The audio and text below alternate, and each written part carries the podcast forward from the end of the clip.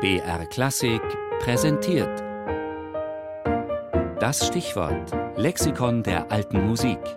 Immer sonntags um 12.40 Uhr auf BR Klassik. Hydraulis, die, auch Wasserorgel genannt, beliebtes Musikinstrument der römischen Antike, das im dritten Jahrhundert vor Christi vom griechischen Ingenieur Ktesibios in Alexandrien erfunden wurde.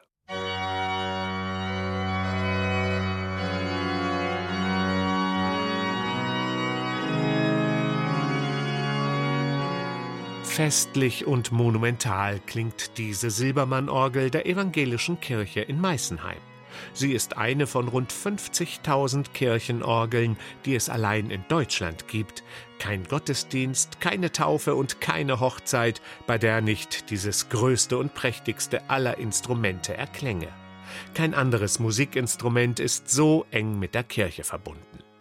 Doch wer hätte gedacht, dass ausgerechnet die Orgel wahrhaft heidnischen Ursprungs ist? Denn ihr Vorläufer, die Hydraulis, wurde in den Arenen der alten Römer gespielt und diente der musikalischen Untermalung von brutalen Gladiatorenkämpfen oder blutigen Tierhatzen. Wahrscheinlich wurden zu den Orgelklängen auch verfolgte Frühchristen hingemetzelt.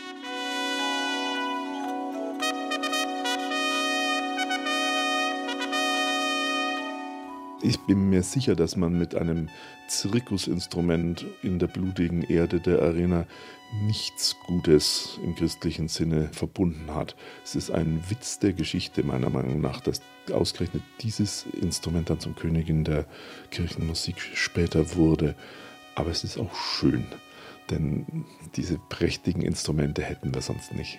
Das sagt der Flötist und Leiter der Weißenburger Musikschule Justus Willberg. Er zählt zu den weltweit führenden Spezialisten für die Musik der römischen Antike und konzertiert in ganz Europa mit Nachbauten antiker Musikinstrumente. Denn das fränkische Weißenburg liegt am Limes und wurde vor gut 2000 Jahren von den Römern als Kastell gegründet. Da liegt die Begeisterung für die Antike nahe. Justus Wilberg hat so eine römische Wasserorgel nachgebaut. Dabei orientierte er sich an den Überresten der kleinen Orgel von Aquincum, die bei Ausgrabungen in Budapest entdeckt wurde.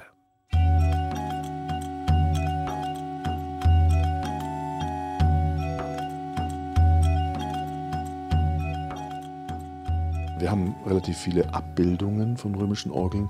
Die sind ungefähr naja, zwischen 2 Meter und 2,50 Meter groß und haben einen relativ großen Unterbau, wo die Windversorgung drin war. Die, die ich nachgebaut habe, ist sicher eine kleine. Das ist jetzt auch ganz günstig, dass wenn wir irgendwo zu einem Konzert fahren, dann braucht man keinen Gabelstapel dazu, sondern können es so ins Auto laden. Das ist jetzt, würde ich sagen, ein Kammermusikörgelchen aus römischer Zeit. Die Hydraulis von Justus Wilberg ist knapp anderthalb Meter hoch und besteht aus einem Fundament, einem altarähnlichen Unterbau aus Holz mit der Wassermechanik darin und den relativ kleinen Orgelpfeifen aus Metall obendrauf. 52 sind es insgesamt mit vier Registern.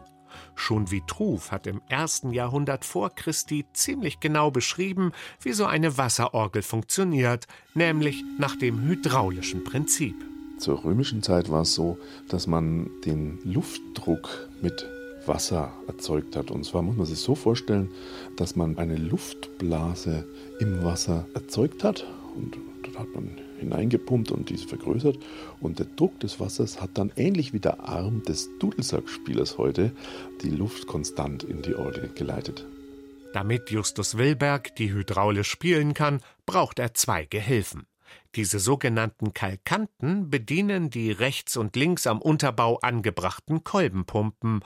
Damit pumpen sie kontinuierlich Luft in den mit etwa 50 Liter Wasser gefüllten Unterbau. Der komplizierte Wasserantrieb wurde ab dem dritten Jahrhundert nach Christi dann mehr und mehr durch einen Antrieb mit Blasebälgen ersetzt, und über den Umweg Byzanz wurde die profane römische Zirkusorgel dann im Mittelalter zur sakralen Kirchenorgel